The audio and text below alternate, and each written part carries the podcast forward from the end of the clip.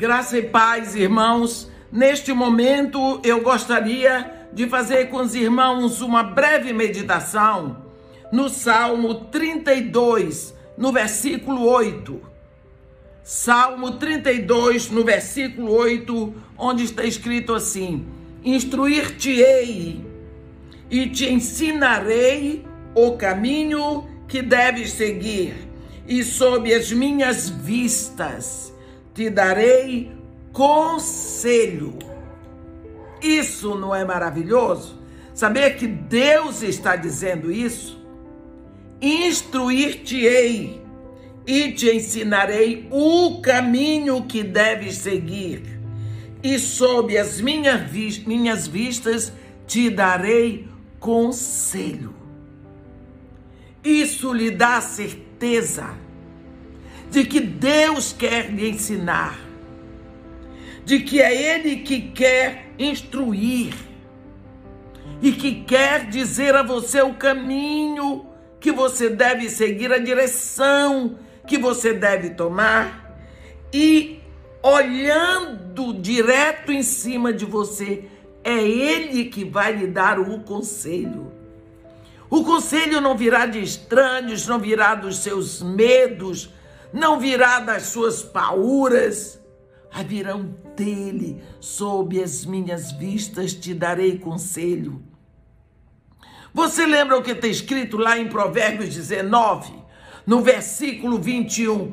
Muitos propósitos há no coração do homem, mas o desígnio do Senhor permanecerá. Você entendeu? Muitos propósitos há no coração do homem, mas o desígnio do Senhor permanecerá. Presta atenção, meu irmão.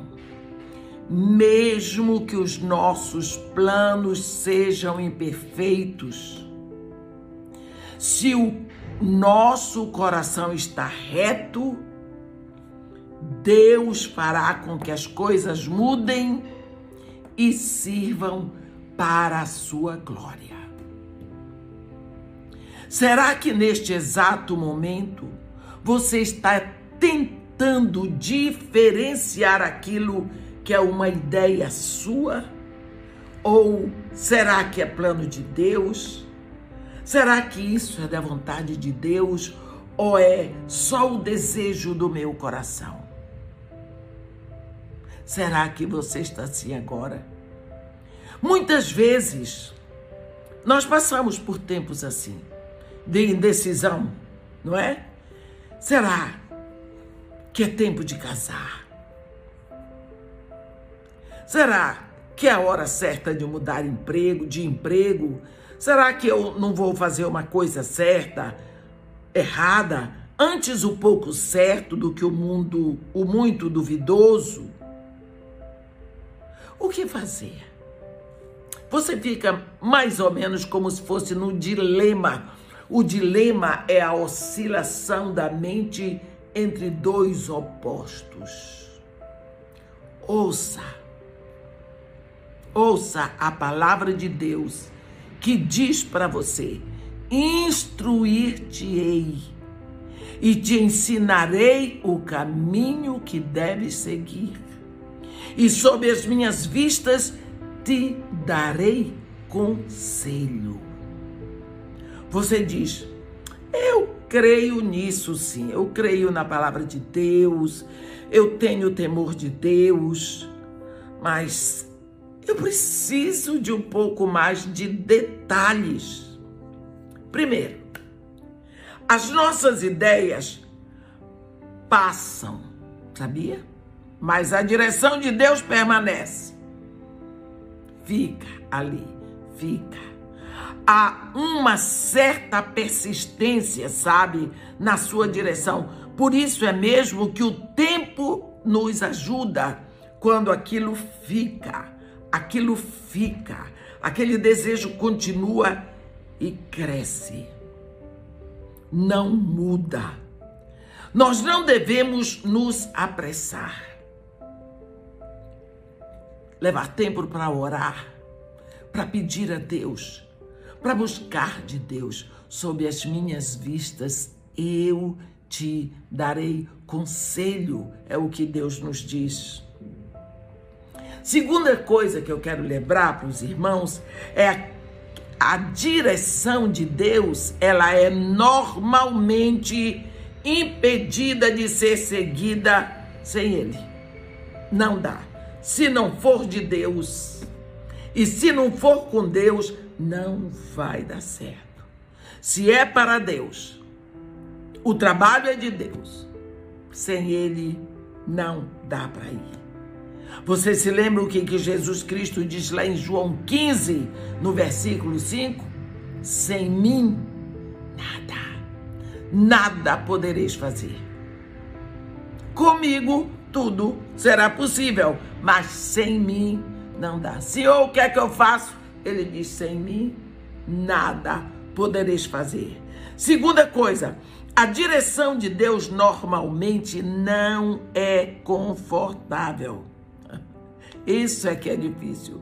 Não é confortável no início. É difícil?